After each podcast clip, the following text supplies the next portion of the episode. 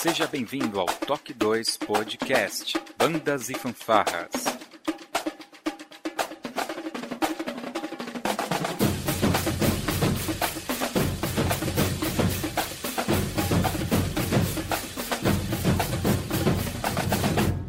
No ritmo da vida, na batida do coração.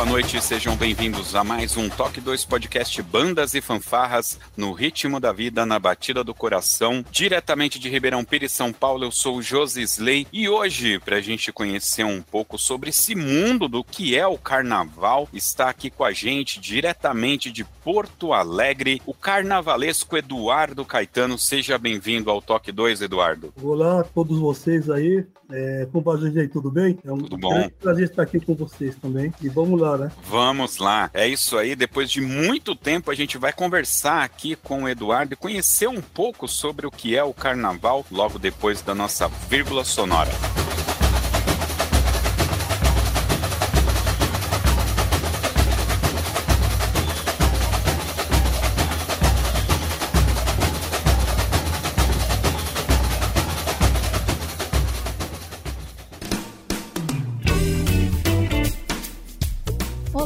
Você está ouvindo o podcast do Toque 2 Bandas e Fanfarras, do site toque2.com.br. Para entrar em contato conosco, você pode acessar as nossas redes sociais através do nosso site, ou então pelo e-mail contato@toque2.com.br. E se você gosta do nosso trabalho e deseja nos ajudar a produzir um conteúdo com qualidade cada vez melhor, acesse a nossa plataforma de contribuição pelo site apoia.se toque 2 e veja como contribuir. Este podcast tem o apoio cultural do Portal Brasil Sonoro. Clique, ouça e toque. Para ter acesso às partituras, visite o site brasilsonoro.com.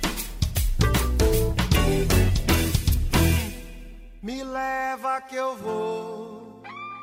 Sonho meu, atrás da verde rosa, só não vai quem já morreu. Me leva que eu vou. Sonho meu. Atrás da verde rosa. Só não vai quem já morreu.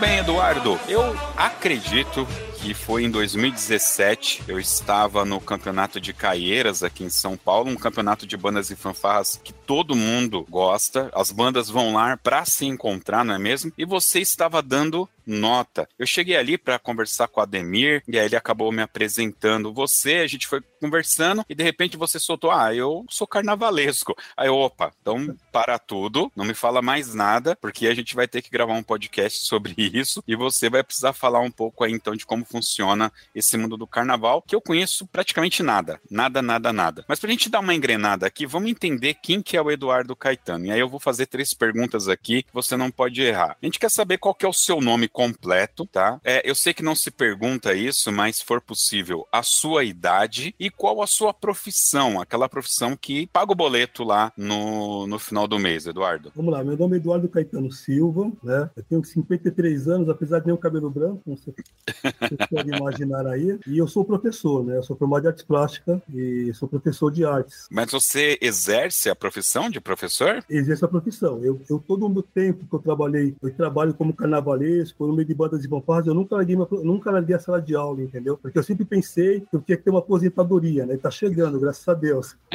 ainda bem, ainda bem. Bom, mas já que você é, citou, você é professor de artes plásticas, cara, o que que faz um professor de artes plásticas? Derrete o plástico e faz algumas formas, é isso? Não, então, a arte plástica, na verdade, é a antiga educação artística, né? Uhum. Então você tem aí é, todo o conceito de arte, desde cênicas, música, artes plásticas, desenho geométrico, entendeu? Dentro de um, de um contexto das artes. Entendi. Tá, então tudo que na minha época era educação artística, tá englobado agora, eles mudaram o nome, ficou mais gourmet, então. É isso. Exatamente. A única coisa que mudou hoje é que tirou educação artística e virou artes. Apenas isso. Muito bem. Cara, deve ser uma loucura, porque você dá aula e tem que congregar com essa, essa questão do carnaval. Então eu vou chutar direto pro gol aqui e perguntar como que o carnaval entrou na sua vida e em que momento que as bandas e fanfarras encontrou também nesse bolo. Se você puder criar uma timeline da vida aí e explicar um pouquinho pra gente. Bom, eu, eu sou de banda de fanfarra desde quando eu me conheço na escola, né? Eu acho que desde a quarta, quinta série, a escola que eu participava, que eu estudava, tinha uma fanfarra, como todos, acho que a maioria começa naquela época, né? Tô falando é na década de 70 para década de 80. E aí foi evoluindo, evoluindo, e até o momento que eu entro na faculdade de artes e encontro a família Bonvenuto, que é o Fábio Bonvenuto, fazia parte da minha sala. Aí tínhamos o Rogério Brito, que faz, estava num, num estágio mais alto, entendeu? Frigideira, já fazia, acho que bacharelado, e alguma coisa assim. E aí é, eu acabei migrando realmente para as bandas de competições. Então eu tinha o Luiz Cláudio, que na época era do, do Ribloy, me convidou participar da, da fanfarra do Ribloy, que era de, de concurso. De lá migrei para o Noé Azevedo como músico, né? E depois eu cansei dessa área, começou a ficar corrido e fui para Famolo Monteiro Lobato. E o engraçado é que quando é, eu estava na Famolo, né, fazia artes plásticas já, já tinha todo aquele feeling, né? E aí é, um dia o Mor faltou, entrei de Mor por brincadeira, ganhei o concurso e fiquei Mor até me aposentar, entendeu? E com o carnaval não foi diferente, não foi diferente. Eu era componente de comissão de frente, né? Sempre escrevi minha vida inteira como comissão de frente. Eu, meu bairro tem uma escola de samba, eu sou de São Paulo, estou em Porto Alegre, mas eu sou de São Paulo, né? E aí tem uma escola perto do meu bairro que chama Rosas de Ouro, e no qual o meu vizinho, ele era o coreógrafo da comissão de frente. E tinha um teste lá para a comissão, e precisava de pessoas altas, me chamou para fazer o teste, acabei passando e acabei entrando na comissão de frente. Só que eu não era, eu não era Rosas de coração. Apesar de ser meu bairro Rosas de Ouro, eu era camisa verde e branco, era a escola da Ixi. negrada, do pessoal que era, né, que curtia balada. E aí eu tive a oportunidade de migrar para camisa verde e branco, só saí de lá quando eu virei carnavalesco, também foi por acaso. E nessa época eu dava aula já, tinha, estava em sala de aula, e para complementar eu era bancário, eu era caixa de banco. E um amigo meu que era presidente da Vila Maria, que hoje uma potência, né, na época era uma escola que estava aí no grupo 2, me convidou para ajudar a organizar a escola, já que tinha essa visão de artes e tal. E aí eu acabei virando carnavalesco por acaso, acabei sendo campeão, e aí foi um pulo muito rápido para chegar nas grandes escolas. E vamos, vamos só contextualizar em termos de tempo, tá? Em É. que momento que você é, entra na linha de frente, não a linha de frente, é comissão de frente de uma escola de samba? Em que momento você vai para a camisa verde e branco? E em que momento você se torna carnavalesco? Tá, eu entro numa comissão de frente em 89, pela primeira vez, e em 88, 88 foi meu primeiro projeto como carnavalesco. Em 2000 já era oficialmente carnavalesco já é, oficial. Meu primeiro carnaval realmente oficial pela liga foi em 2000, entendeu? Em 10 anos, assim. E você, então, foi muito jovem, porque se a gente tem uma diferença aí de 8 anos, 89 Mais ou você tava, você tava com uns 18, em 89 você tinha uns 18 anos. Não, 89 eu tinha 20. 20, que 20 seja, anos. né? 20, 18, É. é. tudo por ali. Então, com 30 anos, você já, já tava na elite ali do Carnaval de São Paulo. É, para chegar na elite eu demorei quatro anos. Olha né? Então, do meu primeiro carnaval até chegar na elite eu demorei quatro anos. Eu fui subindo todos os anos, é, todos os anos, não. Teve um intervalo de um, né, do grupo que eu, que eu entrei, e cheguei na elite em quatro anos. Cheguei na elite em 2005, com a Mancha Verde. É, só para o pessoal que foi ouvir isso daqui lá na Amazônia entender. Aqui É. em São Paulo tem um time de futebol que é o Palmeiras, o pessoal deve, deve conhecer. E aí a gente chama de Mancha Verde, mas a, a escola de samba é a camisa verde e branco, é isso, né? Não. Não, nada a ver. Não. Esquece, José Slay, você não sabe de nada mais. É uma escola de samba, Aham. né? e a Mancha Verde, assim como o Dragões da Real, Independente, é, Gaviões, são torcidas de, de, de, de- futebol que Uhum. Também fundaram uma escola de samba e migraram para a área do carnaval também, tá? Então, Ok. todas as torcidas hoje, é, as grandes torcidas têm uma escola de samba, Legal. entendeu? Entendi. Mas então existe a escola de samba da Mancha Verde e existe a camisa verde e branco. São duas escolas distintas, é isso? Distintas, assim como existe Ah. Império de Casa Verde, Morro de Casa Verde, entendeu? Ah, São tá. totalmente distintos. Mas a, a camisa verde e branco não tem nada a ver com o Palmeiras? Os caras não são palmeirenses? Nada a ver com o Palmeiras. Nada a ver com o Palmeiras. Eu tô muito ruim mesmo de carnaval. Não tô manjando nada mesmo. Beleza. Ah, quando a gente fala de comissão de frente, né? ah, normalmente, quem assiste o carnaval ali já sabe como que é. Eu lembro que eu. eu na minha infância para adolescência, eu assistia muito. Eu tinha, a minha mãe gostava muito de assistir os desfiles de carnaval, então ela deixava eu assistir. Eu não sei se isso é uma verdade, tá? Eu vou falar aqui mas minha mãe falava assim, ó, as primeiras escolas, as mulheres não estão peladas, então você pode assistir. Lá na madrugada é onde tem as mulheres peladas, você não pode assistir. Então eu assistia ali até perto da meia-noite, depois ela não deixava mais eu, eu assistir os, os desfiles, né? E depois, faculdade, essas correrias, eu realmente, é, eu acho legal, tá? Não vou mentir, eu acho legal a movimentação, mas não é a, a, a minha, né? A minha, meu esquema é outro, né? Mas eu acho muito bonito, muito, muito bacana ali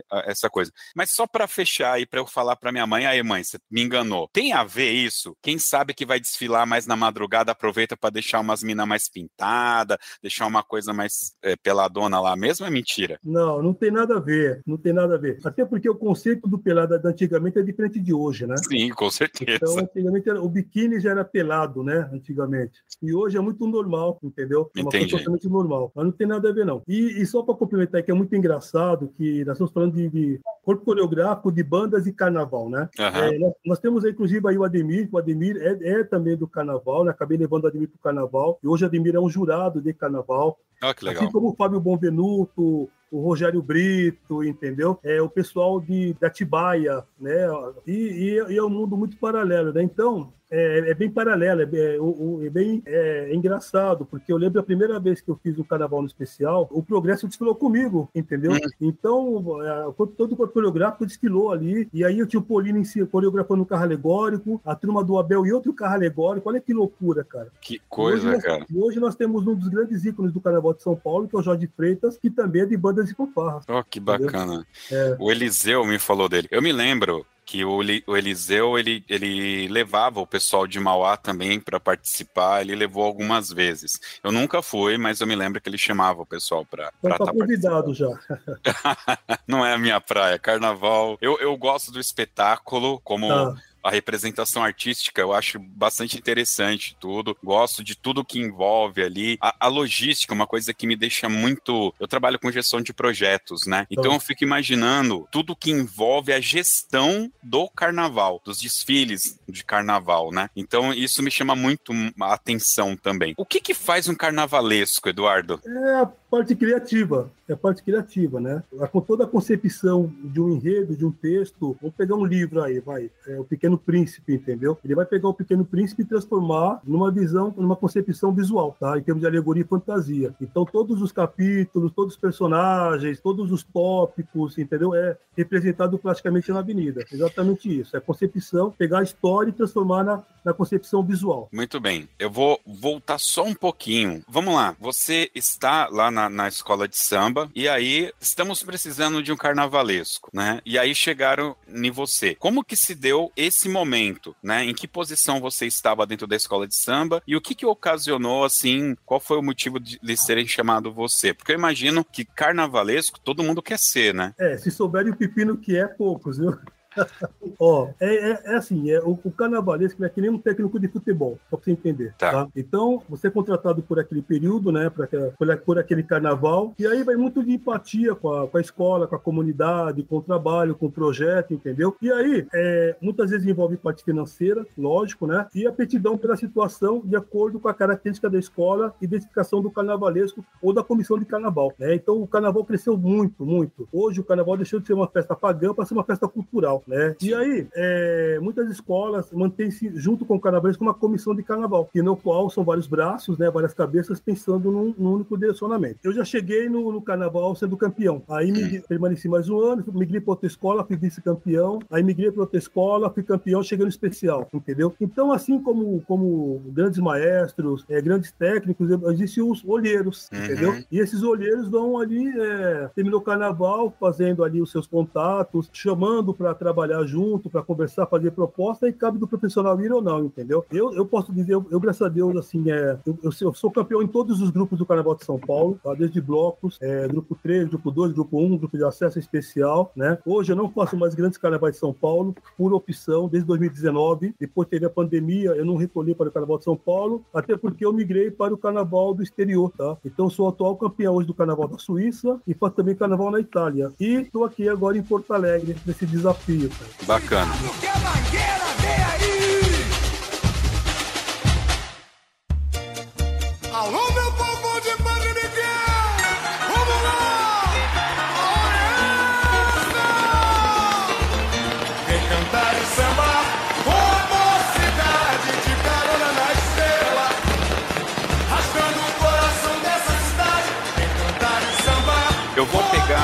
Dar um salto temporal aqui, só para a gente entender o que, que acontece nos, nos primeiros momentos. Terminou o carnaval, o cara falou lá quais são as notas, a- as escolas que ganhou, tudo. Aí normalmente tem o desfile das campeãs, né, no próximo final de semana. E aí Isso. acabou, acabou o carnaval. Pum, acabou. O que que acontece? Qual é o primeiro passo para o próximo ano? Porque eu imagino que é aí que a coisa começa a acontecer novamente, né? Que É, são os a- o- o- os trâmites do carnaval, ele- eles já começam no final de outro carnaval. Nós estamos aqui. Aqui em Porto Alegre, o carnaval é duas semanas depois do carnaval de São Paulo, Aham. né? fora do eixo do Rio-São Paulo. É, o carnaval aqui vai ser dia, dia 4 né, de março, entendeu? Então, nesse período, passa-se uma, duas semanas, já se começa as conversas, as negociações de enredo para o próximo ano, entendeu? Então, quer dizer assim, os profissionais do carnaval não param. Quem para é o fulião só. Sim. Tá? No caso do carnavalesco, é, já começa a fazer pesquisa, ou já começa já a tramitar. Aqui no caso, é, no sul tem o enredista, né? Então já começa a estar com a negociação aí, qual que vai ser o enredo, qual que é o caminho, qual que é a característica que o enredo vai se tomar, entendeu? Então não se para, carnaval é o ano inteiro. Eu imagino que, como um grande projeto, se a gente olhar isso como uma empresa, você deve ter as equipes que devem ser focadas na- em cada ação que vai acontecer dentro do barracão, dentro da escola de samba, né? E você tem que fazer toda essa divisão de trabalhos. É, o, a escolha do samba enredo, ele vem primeiro, antes do. Ou se escolhe um tema para depois fazer o samba enredo? Como que funciona isso? É, e o primeiro- carnavalesco participa? Principalmente, né? O carnavalesco participa principalmente. Aham.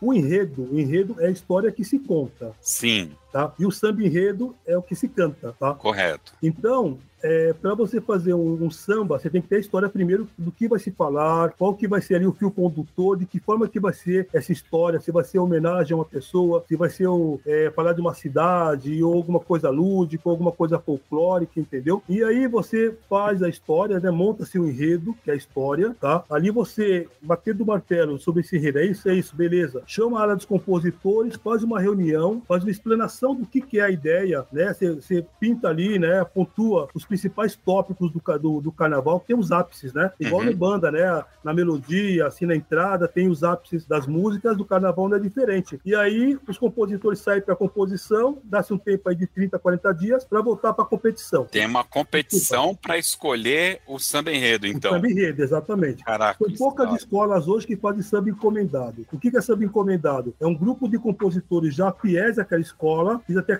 característica daquela escola, que faz o samba exclusivo para aquela escola. Entendeu? Uhum. Então, é, então quer dizer que, por exemplo, se eu, pegando o exemplo que você deu, se eu vou fazer um samba enredo, se o enredo da- do, nosso carnaval vai ser o Pequeno Príncipe, você vai ter vários compositores, então vão ter vários sambas enredo, é, músicas com aquela temática. E aí a gente vai escolher, então, qual se, se encaixa. E isso- Exatamente. Exatamente e tem- isso. E ter uma comissão dentro da escola que vota, ou tem. Sim, sim. Geralmente o carnavalesco, o diretor de bateria, diretor da harmonia, o chefe dos compositores, entendeu? Porque assim, como, como né, exemplo de banda lá, tem o conjunto harmônico, a melodia, é, as divisões, entendeu? Na, na- no samba também tem, né? Então, a característica que a escola quer levar o samba, é, entendeu? É, qual, qual samba é, retrata melhor ali, é, dentro da sua letra, né? O que a escola vai levar para a avenida, entendeu? Qual, qual refrão é mais chiclete, né? Que pega mais fácil, entendeu? E todos esses pontos aí que, que se leva em consideração. Legal. Quando a gente assiste ali ah, o, o desfile das escolas de samba, é, tem algumas é, alas que vocês chamam, né? Que elas são, é, elas sempre estão ali. Então, por exemplo, a comissão de frente tem que ter, pelo que eu entendi, ela sempre vai Sim. estar ali. Carro abre alas, acho que sempre tem que ter as baianas e a bateria. E eu vou parar por aí, que é, o- é o meu nível de conhecimento. Você está conhecendo É. bastante já. Já tô. Então, eu assisti muito o carnaval, cara. É, antes de vocês é, pedirem é, passar o escopo do que vai ser para fazer o, o samba enredo, vocês já definem o que, que vai ter nessa estrutura, quais é, os temas que você vai colocar nessas alas, ou depois vocês fazem isso com base no, no samba enredo que é escolhido? Então, cada carnavalesco tem uma característica. Uhum. né? Eu, quando faço o enredo, eu já faço a montagem técnica, que a gente fala que é a montagem, né? o que vem aonde, vem o quê, para facilitar para o compositor entender onde vai ser o ápice ali da, do desfile, entendeu? Então ele já recebe uma montagem técnica, sabendo o que será a comissão de frente, o que serão as alas, o que será a baiana, entendeu? Etc e tal. E só uma observação aí. É, você deu exemplos, mas assim, tem, existem quesitos e existem itens obrigatórios. Comissão de frente é um quesito, ele é avaliado por um, por um avaliador específico. O Ademir que está aí, ele é avaliador de comissão de frente, entendeu? Legal. Então, então isso é o quesito. Agora, ala obrigatória, ala das baianas. Então, toda escola tem que ter ala das baianas. Ela não é avaliada como ala de baiana, e sim no contexto geral, mas ela é obrigatória ter na escola, entendeu? Entendi. É, Isso faz parte de uma tradição, de uma cultura, do próprio carnaval. Eu, eu vou fazer aqui um paralelo que é o profano e o sacro. Tá?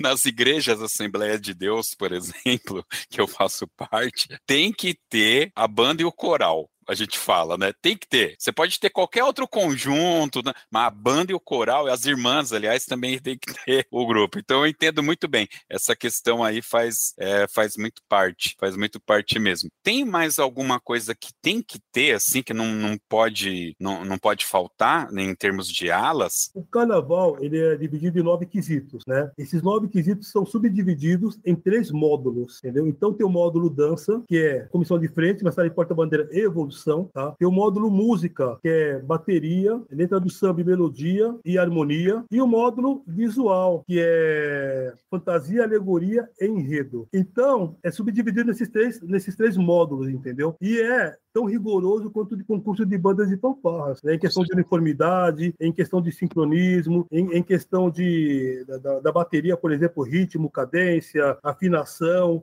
tudo é contado. Entendi, entendi. Ahn, quando vocês é, é, definem, né, essa, é, toda essa estrutura, ou melhor, deixa eu colocar de outra forma. Beleza, nós temos ali o carnavalesco, que eu entendi que ele é como se fosse o diretor de cinema. Ele, ele recebeu ali, desenhou o roteiro, ele sabe é, o que, que ele quer apresentar, como que ele quer fazer o filme dele e tudo, mas não é ele que efetivamente põe a mão em tudo. Então eu imagino que você deve ter algumas equipes, né? Quais são? Você pode falar um pouco essas equipes e o que, que elas fazem dentro desse contexto do carnaval? E melhor, né? Em que momento que elas começam a trabalhar? Ah, fevereiro acabou o carnaval, como que, É, que, que é, acontece? é assim, é, é, é como se fosse uma empresa, na verdade é uma empresa, né? Sim, Você tem o presidente, você tem o vice-presidente, você tem o tesoureiro, você tem o diretor de carnaval, que é o diretor da empresa, entendeu? Você tem os coordenadores, que são supervisores, entendeu? Então você tem toda ali o, a concepção de uma empresa realmente. Então, onde que é necessário todas as pecinhas. E tem a mão de obra, que é o mais importante de tudo, né? Que acaba materializando ali a concepção visual que está no papel. É, o, carna... o planejamento do carnaval, ele, ele não perde tempo, não perde tempo, entendeu? Nós já estamos aqui com o carnaval bem direcionado, bem adiantado, mas já está se pensando no carnaval do ano que vem. Nossa, Entendeu? cara. É. Então, qual que é a base do carnaval do ano que vem? Qual que é a linha que vai ser tomada de tema? Entendeu? Vai se falar sobre o quê? É, qual vai ser a improvisação que vai acontecer em cima do, da proposta a ser apresentada. Então, é, nenhum momento para e cada um na sua função, né? Então, nós temos, aqui na escola, por exemplo, aqui de Porto Alegre, nós temos dois mestres de bateria, no seriam dois regentes, Uhum. mas ele tem os diretores de bateria, que é dividido por naipes. Então, cada naipe tem o seu, o seu diretor de bateria, entendeu? É, o, o naipe, do- a gente fala que é do molho, né? Que é o chocalho, é Uhum. do tamborim, é do agogô, aí o naipe dos pesados, que é do surdo, contra surdo, de primeira e segunda, o naipe da caixa, entendeu? Que é o repelique. Então você tem os naipes, então, os- sub- tem os diretores e os subdiretores. É, uma escola hoje, uma escola hoje do grupo especial, né? E aqui no, no São Paulo é especial, Rio de Janeiro é especial, aqui no Sul chama-se série ouro, né? Uma bateria é, é, na média de 180 a 200 componentes. Meu, é muita gente. É muita gente. Entendeu?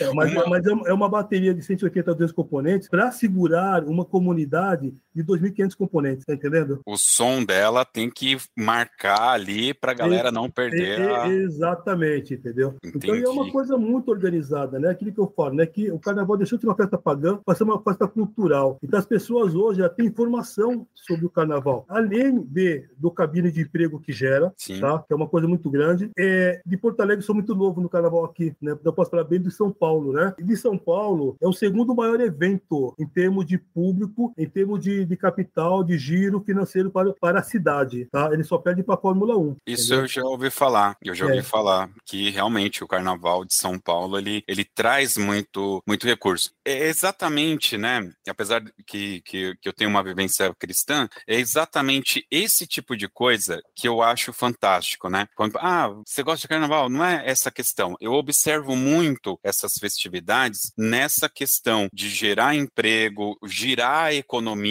local. Esses blocos de rua aqui de São Paulo estão girando muito a economia de São Paulo, né? Muito. E sem contar, o José, que é uma coisa muito engraçada, né? É o, o trabalho social que o carnaval tem por trás, tá? É o social com a comunidade, é o social com, com o público. No carnaval não existe distinção de raça, cor, credo, nada, tá? É, uma empregada doméstica pode ser rainha da bateria, tá? É, onde uma, uma dona de família pode ser uma porta-bandeira. Então, a, a igualdade é o que conta é a pessoa e não ah, o cargo social ou o poder aquisitivo dessa pessoa tem. No carnaval isso não importa, entendeu? Então, é, é muito bacana isso, né? Que você acaba tendo aí um trabalho, além de, de- do trabalho com a comunidade também, entendeu? São poucas escolas que não têm ação sociais, são poucas escolas que não têm benfeitoria para sua comunidade, é, para os seus desfilantes, entendeu? E além, além é, de, de- de ensinar, né? Porque assim, se você vê que no carro de som, por exemplo, são oito músicos profissionais, tá? No mínimo. Aí você conta oito músicos vezes 64 escolas de samba aqui em São Paulo, entendeu? A quantidade de, de músicos que você tem ali é, diretamente, entendeu? Trabalhando ali todos os finais de semana e até chegar ao ápice do carnaval. Então é um cabide de emprego muito grande, cara. E uma socialização também muito grande. É, eu me lembro que durante a pandemia a gente conversou muito sobre essa questão do carnaval, porque você tem muitos artistas é, plásticos, inclusive, que sobrevivem, né, dessas festas culturais, né? Então você vai ter no Recife, por exemplo, aqueles bonecos de Olinda lá que se diz. Não sei se eu Sim. falei errado, Recife, Olinda.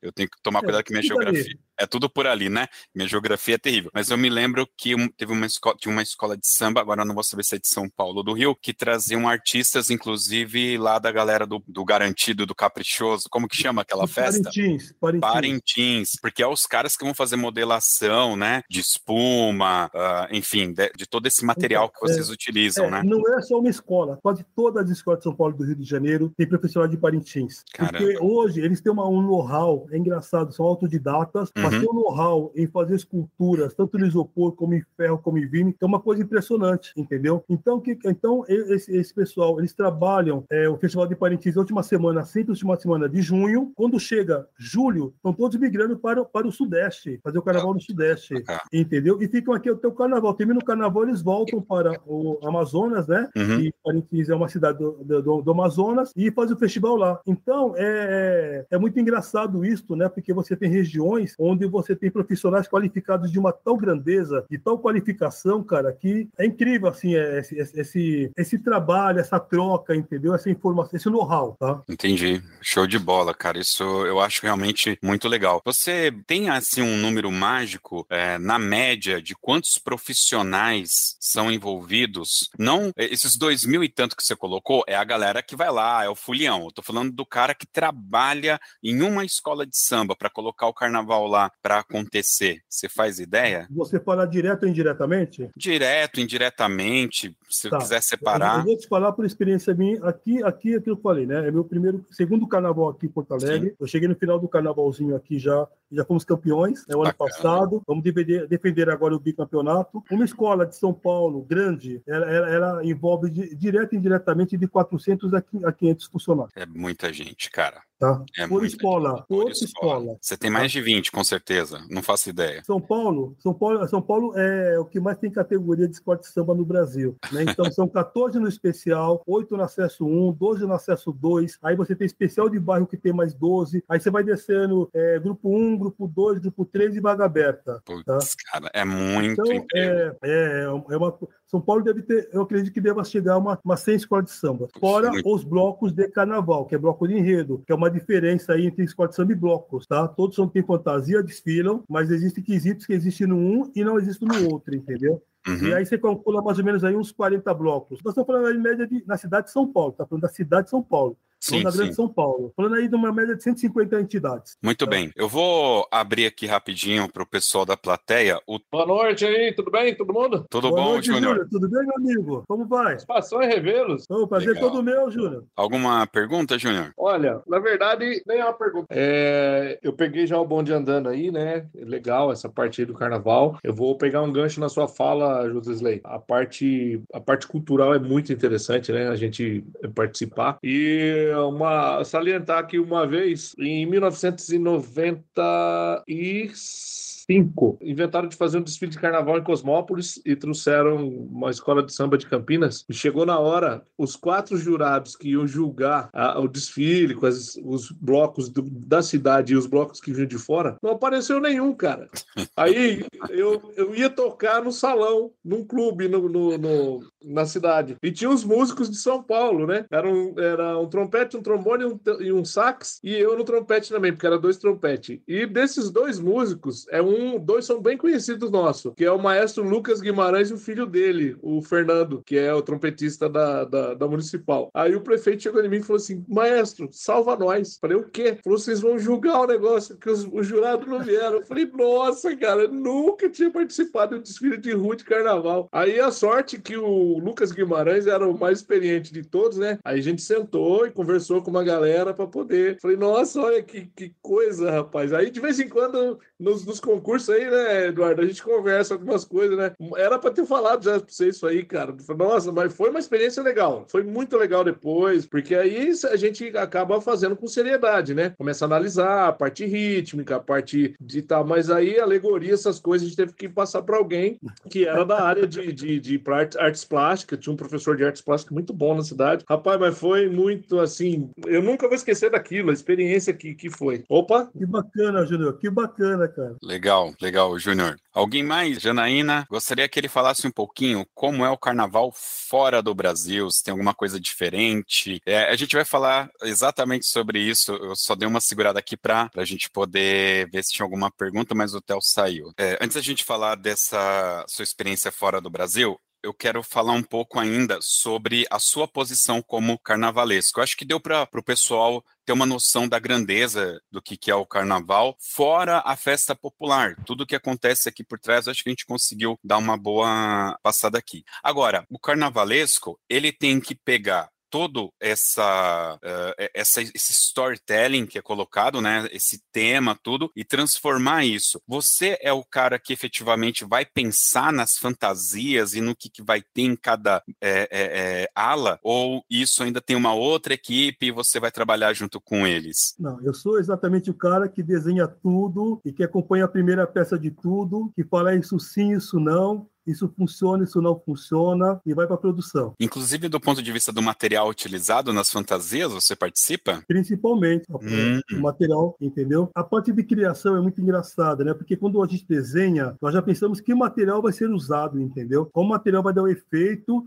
e ter o melhor aproveitamento naquilo que nós desejamos, tá? Então, é toda a parte criativa é o carnavalesco que desenvolve. Alguns carnavalescos, né, que já estão numa uma situação mais privilegiada, ou como eu falei, que o carnaval é muito grande, eles acabam tendo uma comissão de criação juntamente para fazer pesquisa, porque apesar de é o avaliador, né, qualquer um de vocês pode ser avaliador pela experiência que vocês têm, é só fazer um curso de avaliação, né, e ter afinidade com isso. O avaliador, ele vai avaliar somente aquilo que ele vê e o que está escrito, tá? Nós sabemos aí que bandas de fanfarras, por exemplo, que fanfarra simples, fanfarra com pista diferente de banda. Nós temos essa informação. Mas a pessoa que, de repente, que não é do meio, não tem essa informação. Para ele tá tudo tocando, instrumento é tudo igual, né? Então, para o avaliador que conhece uma banda de fanfarra, a diferença de uma banda para uma fanfarra com pisto, e aí eu coloco lá, e a bandinha vai passar, e passa uma banda cheia de corneta simples. O avaliador não pode, não, é, pode, né, no carnaval, e aí o avaliador ele não pode levar em consideração o conhecimento dele, e sim se teve a leitura daquilo que ele se propôs a apresentar, entendeu? Então tem lá os instrumentos de sopro, tem lá os instrumentos de percussão, entendeu? Tem o corpo coreográfico ali, então beleza, representou uma banda, tá? Tem essa concepção aí. Então, é, e tem mais, é, tudo que você faz, você tem que justificar para o jurado e entender qual o caminho de raciocínio que você tomou, entendeu? Aí então, além de eu desenhar, eu tenho que explicar para o jurado qual foi a, a linha, a linha que eu tomei para é, desenvolver. Então, o enredo daqui, ele fala sobre o Teatro Municipal de Porto Alegre, é uma homenagem ao Teatro Municipal, etc e tal. E aí, primeiro tem a pesquisa, lógico, né? Você tem que pegar é, uma, a característica da época, quando fundou, visitar, e visitar de novo, e visitar de novo, para depois você passar no papel aquilo que você quer apresentar para as pessoas no desfile. E aí você senta, você chama a equipe de cada área, primeiro os serralheiros, explico como que vai ser a estrutura de cada lado do que do carro, como que eu quero a base desse carro, qual a altura, qual a proporção, quantas pessoas vão em cima, qual o peso que tem que sustentar. A partir daí, feita essa parte, chama-se o marceneiro, explica qual tipo de trabalho de marcenaria que você quer, para depois você chama a equipe de decoração para vir por forração. Aí, paralelo a isso, escultor já está trabalhando em esculturas, entendeu? E o pintor já está pensando, fazendo teste. A pintura que vai, que vai se aplicar funciona de noite, é uma cor fria, cor quente, entendeu? Tem profundidade, tem profundidade. Então, qual, qual, então tudo isso daí tem que ter uma, uma visão, entendeu? E essa é a função do carnavalesco, tá? Tem toda essa. É um diretor de arte, realmente, né? Vai dirigir todos os pontos ali. Show de bola. Quando, de novo, fazendo é, é, é, essa, essa questão com, com o diretor de um filme, né? O cara é um Hum. diretor mais fácil, é um filme de terror. Então ele vai criando ali a cena e ele fala que eu vou colocar um susto, né? O tal do jump scare. Né? Então ele tá lá, uma cena de banheiro tal, e aí a gente fica esperando que quando o cara vai abrir aqui o, o espelho para pegar uma pasta de dente, vai ter lá um. e fechar, vai aparecer um bicho aqui, vai dar um susto nele. Aí é um susto falso, porque o, o susto vai vir da pia. Então ele cria tudo isso, né? Ele tem ali a cena, a descrição, a descrição que, que foi passado no roteiro para ele, ele cria isso daí. E aí ele vai nesse feeling dele. Não, a câmera tem que vir de tal e. O carnavalesco, você como carnavalesco, você tem que fazer alguma leitura do público ou uma leitura do, do jurado e para você fazer essa construção das roupas e dessas alegorias, você estuda isso também? Totalmente, totalmente. É, porque além, além de eu ter um- uma comissão avaliadora, né, me, me avaliando ali, eu tenho um público que precisa entender a mensagem que eu vou transmitir, entendeu? E de que forma que essa mensagem vai chegar, tá? É, eu vou dar um exemplo, em 2015, eu fui campeão pelo Bye Bye com Elis Regina. Caramba, que tema, hein? Só que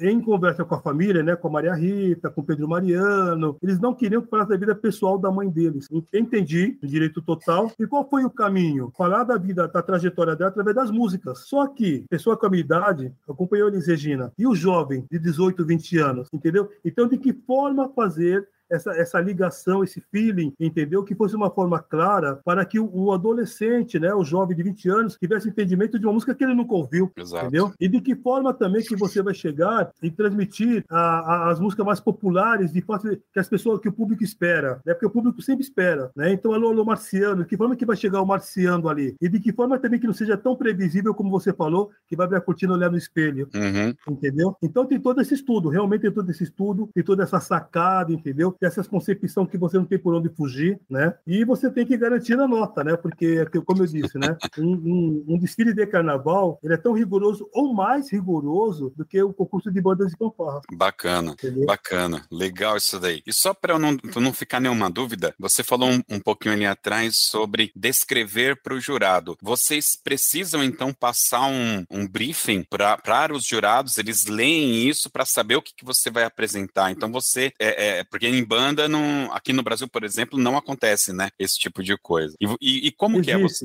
Existe, Existe. existe a defesa, né? Aham. Como eu falei, o, o- aqui a, escola que eu estou fazendo, né, fala sobre o teatro municipal da cidade, o Teatro São Pedro, que é o teatro mais antigo e que é o teatro que vai estar grandes personalidades. E aí, de que forma falar do teatro municipal? Sabe, uma coisa assim meia, meia morna, né, meia cromática, né? Sim. Porque, não, vamos esquentar isso daí. Então você começa a buscar né, informações. O que, que era antes de ter o teatro? Quem construiu o teatro? Quais são as curiosidades que o teatro trouxe daquela época? No que foi inspirada a decoração, a estrutura, a concepção arquitetônica? Ela combina com a época? Ela já era visionária ou atrasada em relação ao tempo que ela se passou? Aí você vai montando um quebra-cabeça e traz para o público, traz para as pessoas aquilo que elas nunca ouviram falar. Isso que é o bacana. Só que o jurado, ele tem pouco tempo, né? O avaliador tem pouco tempo para entender essa concepção toda. Então você justifica para não ficar dúvida, tá? Então, exemplo, eu tenho aqui as minhas baianas, por exemplo, que ela foi inspirada na fauna e na flora daquela época. Por que na fauna e na flora? Porque o, o decorador, arquiteto, né, daquela época, ele se inspirou na fauna e na flora para fazer a tapeçaria do teatro, entendeu? Então ele trouxe na,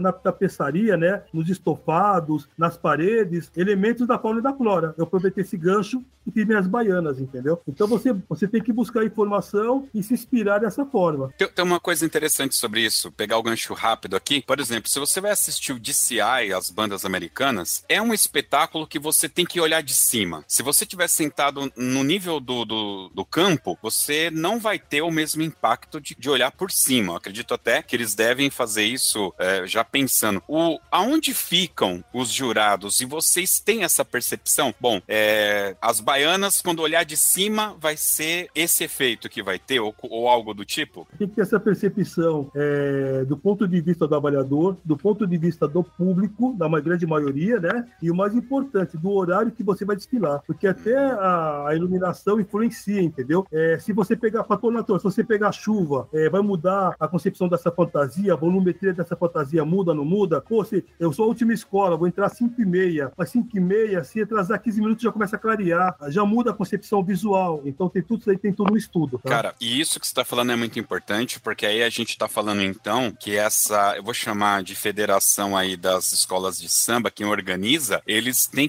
efetivamente ser muito organizados para passar essas informações para vocês com muita antecedência, né, cara? E, e em que momento que é feita essa definição de quem vai desfilar em, em, em que sequência aí? Então, esse sorteio, né? É um sorteio. As escolas campeãs no ano anterior, né? Igual a minha escola foi campeã ano passado. Então, nós escolhemos o horário que nós queremos desfilar, tá? As outras não, as outras entram tudo para sorteio. Quem sobe de grupo, elas são as primeiras a desfilar, não pode escolher. Elas abrem o desfile. É uma situação desprivilegiada, tá? Sim. e as outras vão para sorteio. Então você usa estratégia assim, você monta uma estratégia, aí aí você tem que pensar até quem vai desfilar antes e quem vem depois. Com certeza. Entendeu? Qual o impacto que você vai causar, é, qual o tema que a escola da frente vai usar, que você pode usar para surpreender o avaliador, o jurado ali, entendeu? De uma forma que ele não se, não se influencie pela que foi antes e não fique aguardando o que vem atrás, entendeu? Então, é, esse sorteio geralmente ele é feito no meio do ano, tá? Mas a escola já está já tá andando, já está andando. Já anda. A maioria das escolas já tem o seu samba, o que muda é a concepção visual. E aí também tem uma questão, né? Como você falou, né? O visu... A maioria dos carnavais ele é aéreo. Aqui em Porto Alegre, não. Ele é linear, tá? Hum. Os jurados ficam linear. Porque as arquibancadas aqui são montadas na época do carnaval. Apesar da estrutura que tem aqui a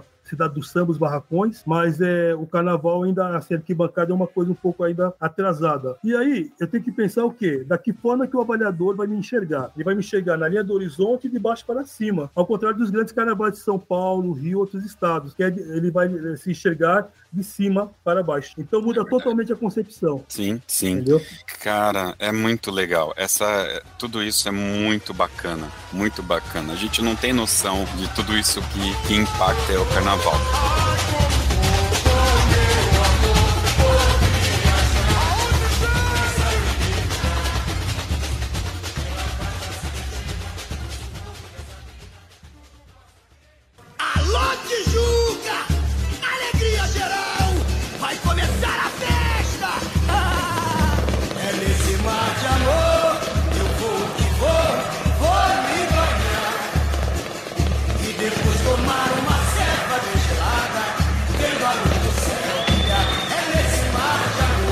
Tenho um tema aqui, vou até dar uma respirada. O carnaval, eu vejo que ele, ele é, eu, eu enxergo ele no ponto de vista cultural, tá? De uma, uma forma cultural. Mas me parece que a parte religiosa anda muito ali emparelhado com ele. Eu vejo que é normal nos sambas enredo você, e aí me perdoe se eu errar algum termo, tá? Mas eu vejo que é inserido é, é, nomes de algumas entidades, seja do candomblé ou da, de raiz africana, tá? Isso se dá pela proximidade dessa cultura para essa questão é, da comunidade africana mesmo, tá? Porque eu não sou um estudioso do carnaval, mas a gente teve aí, uh, se você pesquisar, por exemplo, exemplo, a questão das marchas, você vai ver que tinha uma questão mais do carnaval de rua, que não, é, eventualmente não estava diretamente associado a essa comunidade negra, né? Tem isso, porque eu, eu tenho, eu, aí eu, obviamente que eu estou fazendo uma leitura enviesada aqui, tá? Não posso ser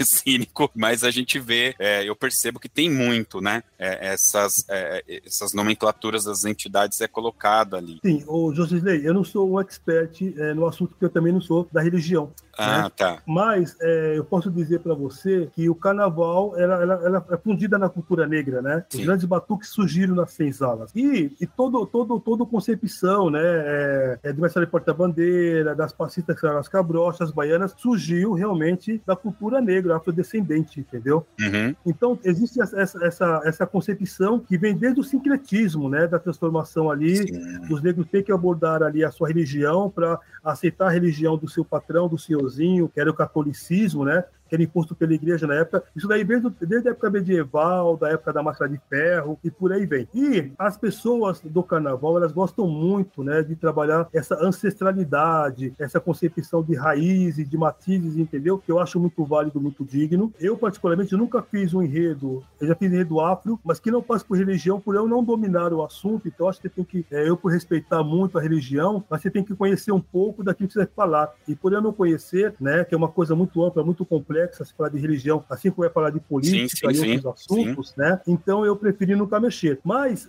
essa concepção, né, do carnaval, ela tem muita ligação realmente, entendeu? É, do afro dela aí, e com contexto, né, com sólido em relação àquilo que defende, assim como, também como, como a, as, as igrejas ou qualquer outra religião, né, que tem esse contexto aí que defende a, a causa em nome daquilo que acredita, entendeu? Sim, sim. Eu entendo, eu entendo perfeitamente. Então, Né? então é isso, mas é tem, porque o carnaval ele vem da cultura negra, ele vem da senzala, ele vem dos afrodescendentes, entendeu? E aonde que eu acho que hoje, hoje o, cara, o canadense costuma falar que o carnaval ficou, tá- está branco, né? Porque hoje não existe mais essa concepção de escolas de negros. Tanto é que em São Paulo, se você para pensar, nós, nós temos dois presidentes negros, entendeu? Nós temos no grupo especial apenas um carnavalesco negro. Então a, a coisa mudou de concepção, né? Porque as pessoas entendem hoje que realmente deixou de ser uma festa pagã para ser uma festa cultural, né? Então eu acho que essa, essa ideia aí, mas eu entendo o que você disse. Eu não sei explicar assim com as palavras, entendeu? Aham. Mas o que eu posso dizer é que as pessoas afrodescendentes, assim como eu, né, pessoas negras, eh, elas têm essa questão muito de ancestralidade, entendeu? Eu acho que pelo próprio sofrimento, né? E Sim. de não deixar morrer, não cair no esquecimento, entendeu? E toda essa história e tudo aquilo que é fundamentado em cima da sua religião e da sua cultura. Show de bola. Um dia desse eu tava escutando aqui o Almir Neto, né? Aí um amigo meu, ô bicho, você não é crente? Eu falei, não, eu sou. Pô, você tá escutando Almir Neto. Eu falei, daí? Cara, é bom, eu vou fazer o quê?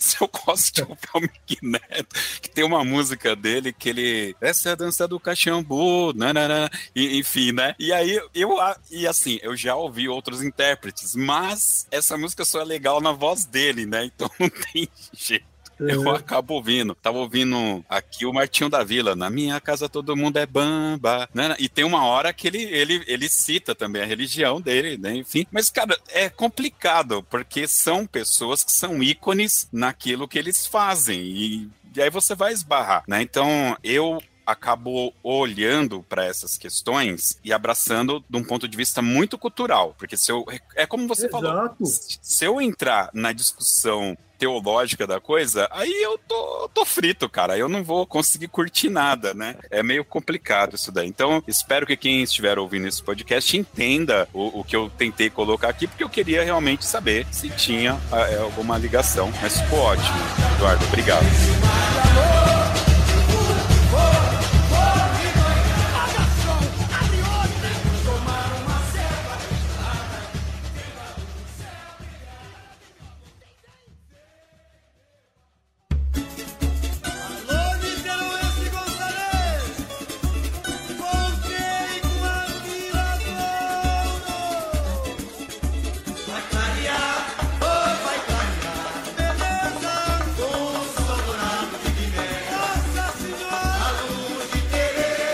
Vamos lá. A última vez que eu tentei gravar esse podcast com você, e, gente, faz realmente bem uns 3 para 4 anos que a gente tá tentando. Faz e tempo, faz tempo. Faz bastante tempo mesmo. E a última vez que nós tentamos, você estava fora do Brasil. Eu não vou lembrar o país que você estava, mas você me respondeu, Josley, eu não tô nem no Brasil, né? Cara, como que os caras lá da Europa foi achar você e falar, cara, vem aqui ensinar a gente como que faz? Como, como que foi isso? Não é ensinar, não. Não? Não. Existe carnaval em mais de 100 países. Legal. né? Lógico, nada que nem o Brasil, né? E com características diferentes. A primeira vez que eu tive a oportunidade de fazer carnaval fora do Brasil foi em 2003, tá? Eu fiz um carnaval fora de época, que foi em Bordeaux, na França. E mas que é engraçado porque assim é lá eram todos franceses que gostavam do carnaval brasileiro. Então era, era um carnaval de gringo realmente, né? E aí fui levar um pouquinho do conhecimento, da montagem, como que funciona toda a logística, do que nós estamos batendo papo aqui mesmo, né? É, na prática do carnaval. Aí passou alguns anos, eu fiz alguns trabalhos fora, mas não diretamente como carnaval, mas sim como cenografia. E é, já tinha tido esse convite de fazer carnaval na Suíça há algum tempo, mas devido a ser professor também, né? Na época eu trabalhava na escola que não tinha oportunidade de, de me ausentar para fazer esse trabalho fora, acabei recusando, protelando, até que deu certo. Em 2018 eu acabei aceitando esse convite de fazer o carnaval na Suíça. A convite de uma amiga minha que é brasileira, conheci aqui e mora lá há muito tempo e precisava de alguém para direcionar o carnaval, porque na Europa existem muitos brasileiros e, os brasileiros são muito solícitos uns com os outros quando estão fora do país. E eles faziam o carnaval, aquele carnaval meio bagunçado, entendeu? Então fui para organizar o carnaval, que deu certo, super certo. E lá é engraçado que é igual ao Brasil. Não. A montagem a construção do carnaval é igual do Brasil. Só que lá o desfile acontece durante o dia e é como se fosse um, um, um 7 de setembro, se é uma banda atrás da outra. Nossa, aqui sai uma, passa um pouquinho. Lá é da mesma forma. Né? Então é um, é um carnaval agregado do mundo inteiro, porque a Suíça está no coração da Europa ali. E acabou dando certo. Acabou dando certo, acabei voltando e de lá é, eu recebi o convite de um, de um outro componente lá para ir para Itália. Cheguei na Itália achando que ia ser o máximo. Quando chego lá, eu vejo as alegorias muito superiores à, à do Brasil entendeu? Em termos de concepção visual, de criação. Porém, fantasia e bateria e construção do carnaval era precário, né? Então juntou-se lá o know-how deles com alegoria, com, com o know-how que eu já tinha sobre carnaval, construção de carnaval e direcionamento de fantasias. E aí deu o que deu, que eu tô, graças a Deus, aí, fazendo carnaval nesses dois países. Mas lá, é, você então foi fazer carnaval para uma comunidade brasileira. A parada foi meio que brasileira mesmo, não foi o carnaval deles, do jeitão deles lá. Não, é, então, é uma comunidade brasileira, porém os brasileiros lá são minoria, tá? Ah, entendi, entendi. É, a maioria são suíços, são alemães, são franceses, italianos, entendeu? Que gostam do carnaval e acabam migrando para lá porque, por ser Europa, tudo muito mais próximo, né? Entendi. E é carnaval de gringo, é carnaval de gringo, como nós costumamos falar, né? Aquele é um samba é, dirigido pro brasileiro, mas com batida de gringo, entendeu? E aí eu fui levar e já tô montando o carnaval, né? O carnaval é, de lá é, é uma concepção engraçada, porque as passistas são árabes, por exemplo, entendeu? Nossa. Sabe? Então é, é, é. E então tem as brasileiras que quando chegam faz sucesso, mas é minoria. Então o que, que eu faço? Eu monto o carnaval todo aqui no Brasil, eles dão ideia lá do tema, eu estou montando, inclusive, o carnaval de lá. O carnaval de lá da Suíça acontece no sumi- segundo domingo de maio, que é o dia das mães aqui, é o carnaval de lá da Suíça. E o carnaval da Itália são cinco quintas-feiras. Começa na última quinta-feira de dezembro e termina no final de janeiro. E aí eu levo toda, toda, todo o materiais, mando materiais para lá, mando coisas daqui para lá. Chego lá, só faço a montagem. Vou um tempo antes, né? Coisa de três semanas antes, para montar a alegoria, uma alegoria só. Muito menor do que aqui, porém não tem mão de obra especializada. Então é o mais simples possível, que dê leitura e que, que passe de uma forma que as pessoas entendam. Você mesmo que faz a montagem lá, você leva uma equipe ou como que funciona? Nossa, se eu pudesse levar uma equipe, teria uns 200 que querem ir. É muito engraçado. Com certeza, Não. é eu. É, né? Mas você gosta de carnaval, Bruno.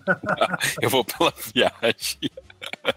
Eu faço divisão, mesma coisa que aqui, tá? Então eu mando, eu mando as peças semi-prontas para fazer a montagem lá. Então eu mando um exemplo, monto, mando um exemplo de ferragem e lá os, os- eles, eles têm um serralheiro lá que reproduz a quantidade que eu preciso. Legal. Então eu mando uma peça de cada um. E lá não tem bacoforme. O que, que é bacoforme? São essas peças aqui que a gente fala que é tipo esses moldes de Páscoa, entendeu? E Sim. você faz o que você quer. Você, você molda com, no isopor, tira ali a fibra, e molda da forma que você quer. Então eu já mando o bancoforme todo na placa já, só recortar e aplicar na fantasia, entendeu? Costura eu mando tudo daqui, porque a mão de obra é muito cara. Caramba. Então acaba você é, mandando pronto daqui e aí você faz a montagem, entendeu? A diferença é a quantidade de alas, né? É menor número de quantidade de alas e menor número de pessoas. A média de ala de pessoas por ala é 12 pessoas, tá? Então esse de samba aqui que tem 2 mil pessoas, lá tem 200. Poxa, bem menor. Paralé é grande. E quer saber Paralé é uma grande. curiosidade? Ah, claro.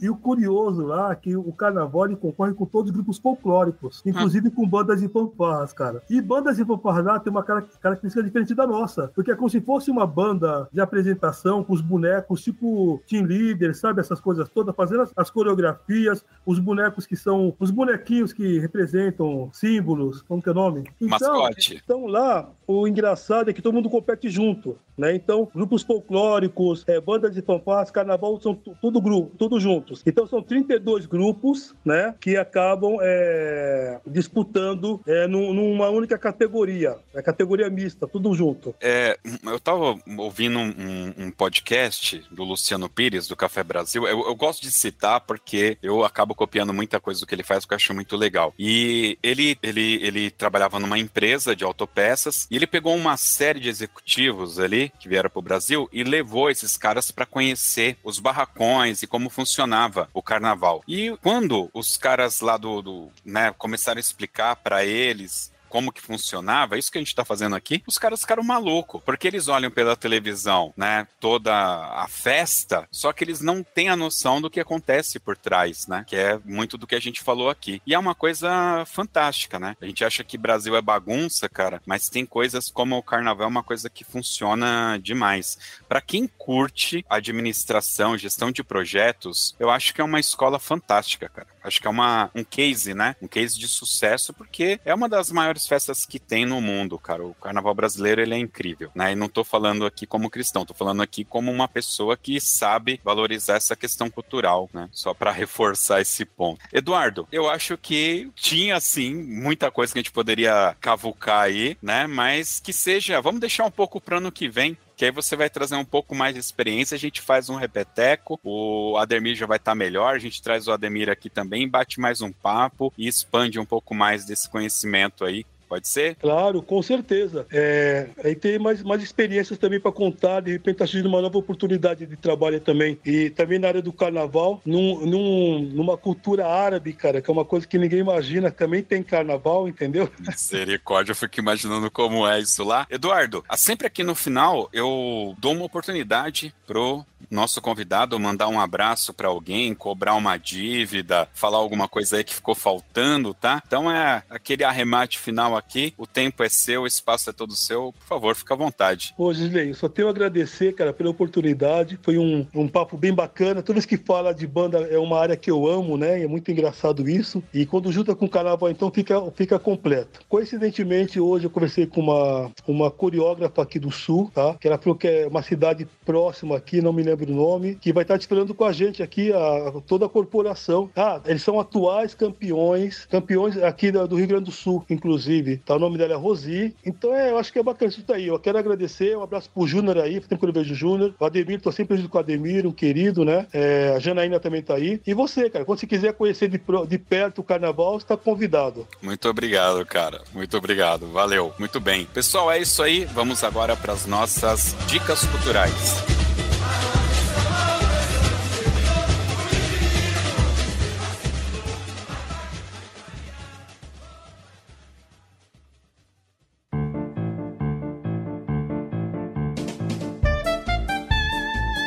Muito bem, meus queridos, as dicas culturais é aquele momento que o nosso convidado vai dar uma dica de um filme, de uma série, de um livro ou de um sabor de pizza, porque não vale qualquer coisa aqui, tá? Enquanto ele pensa ali no que, que ele vai dar de dica é, cultural, eu vou dar a minha dica, que é um filme, tá? Vocês sabem que eu gosto aqui, eu, eu não sigo muito a temática do podcast, eu falo aleatoriamente, mas é um filme muito maluco, e aí eu vou falar assim, não sei aonde tem, vocês vão ter que dar o jeito de vocês de assistir. O nome desse filme é Viral, Viral, tá? Mas tomem cuidado. Vai ter link aqui, eu vou colocar o link do MDB para vocês saberem qual que é. E, e o lance é assim, num futuro, tá? Você pode, você é fã, por exemplo, do Justin Bieber. Você pode ir lá nesse laboratório e comprar a, a boqueira, como que chama aquele? A herpes do Justin Bieber. E aí você injeta lá em você e você agora tem a herpes do Justin Bieber. Entendeu? Ah, eu quero ter o, o- a doença de pele do Michael Jackson. Então você vai lá e pega e você- eles passam pra você a bactéria, o verme, sei lá, do Michael Jackson, tá? Então tem essa loucura. E obviamente que isso não é barato, né? Então tem o cara que começa a fazer um tráfico ali de é, verme, desses vírus, dos artistas aí, né? Então você é uma forma de você estar mais íntimo do seu artista. E é interessante que não é assim qualquer herpes, não, tá? É o Justin Bieber, foram lá, coletaram dele, então ele vai passar pra você o, o DNA do Justin Bieber mesmo, tá? E é um filme maluco, mas tem uma crítica muito interessante a respeito disso daí. Então vai ter link aqui no post, se vocês quiserem ver. O filme se chama-se Viral. É isso. Eduardo, você tem aí uma dica cultural pra gente? Vale qualquer coisa, livro, série, sabor de pizza, qualquer coisa. Vamos lá, então vou, vou dar duas dicas, tá? Maravilha. A primeira dica, não perca o Carnaval de São Paulo.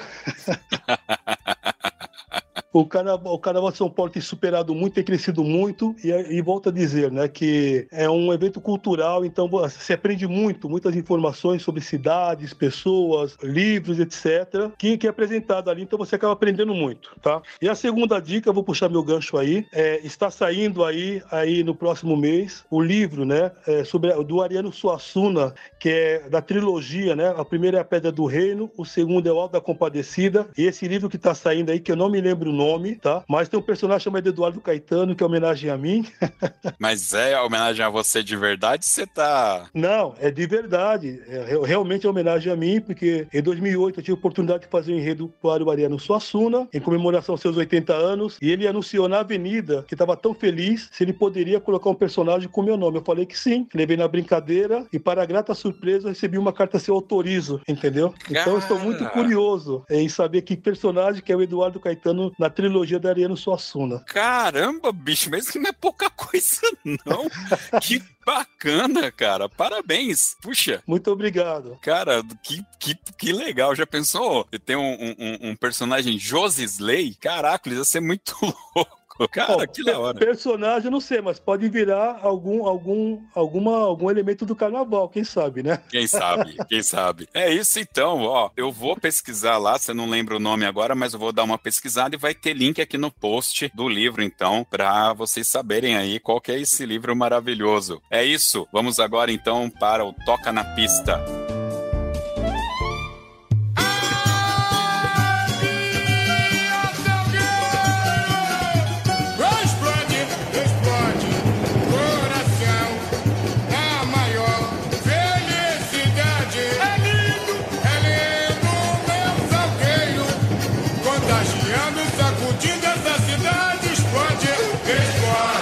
Meus queridos, o Toca na Pista é aquele momento que o nosso convidado vai escolher uma música pra gente escutar aqui no final, mas obviamente não pode ser qualquer música, Eduardo, tem que ser aquela música do coração. Aquela música quando toca, o coração dá aquela apertadinha, dá- você lembra daquele momento único, sublime, sabe como que é? É essa música aí. É, eu sou das antigas, né?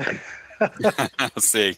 É, então eu gosto muito do Canteiros, do, é, do Raimundo Fagner, cara. Canteiros, o nome da música? Poxa, eu não conheço. Mas Conhece, só não, só não associou o nome. Certeza É. todo mundo conhece essa música, cara. Eu lembro dele cantando a música do Leão, no, naquele especial Zutplat Zoom, Ah, e lembro do Bola de Cristal, porque minha mãe tinha o disco do, do, do Fagner, então eu obviamente escutava. Então pode ser que eu conheça realmente a música, mas não, me eu lembro. não- só não me peça pra cantar, porque eu pra cantar a mesma coisa que.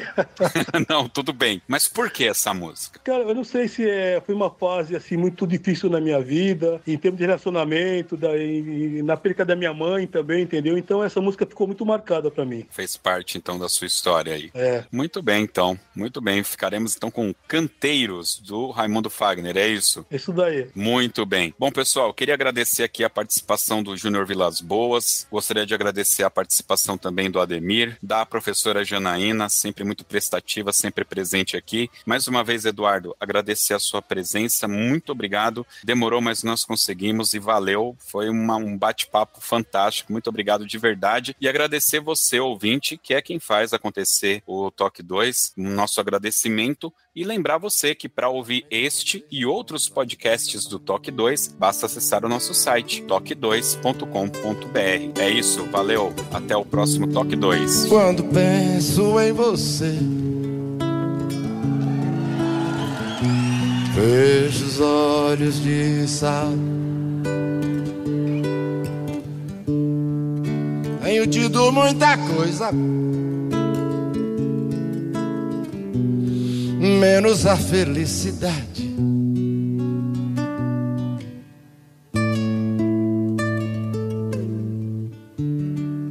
Correm os meus dedos longos em versos tristes que nem aquilo a que me entrego já me dá contentamento. Pode ser até amanhã, sendo claro feito dia, mas nada do que me dizem me faz sentir alegria. Só queria ter do mato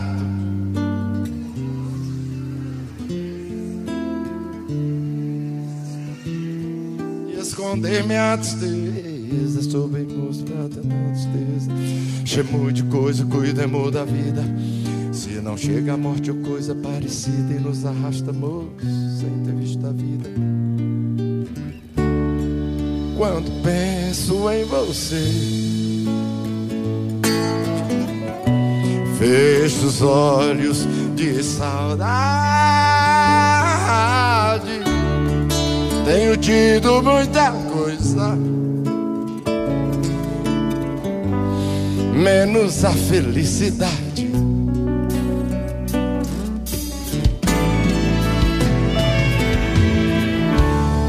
Correm os meus dedos longos.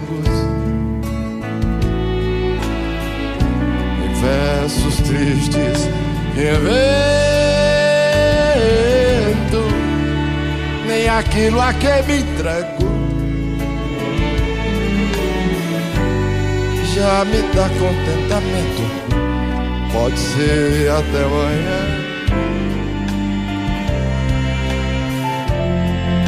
Mas nada do que me dizem me faz sentir alegria.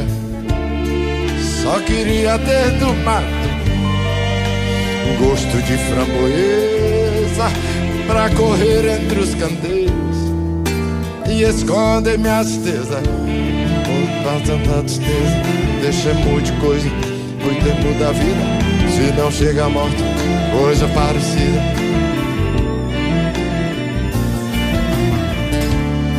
Só queria ter do mato um gosto de framboesa pra correr entre os caminhos e esconder minha tristeza. Só queria ter do mato um gosto de framboesa pra correr entre os e esconder minha tristeza. Sobemos pra tanta tristeza, chamo de coisa, cuidemos da vida. Se não chega a morte, coisa pares e nos arrastamos. A vista, sem ter visto a vida. É pau, pedra, fim do caminho. É o resto de dor, é morro sozinho. Caco de vidro é a vida, é o sol, é a noite, é a morte, é o céu azul, são as águas de mar.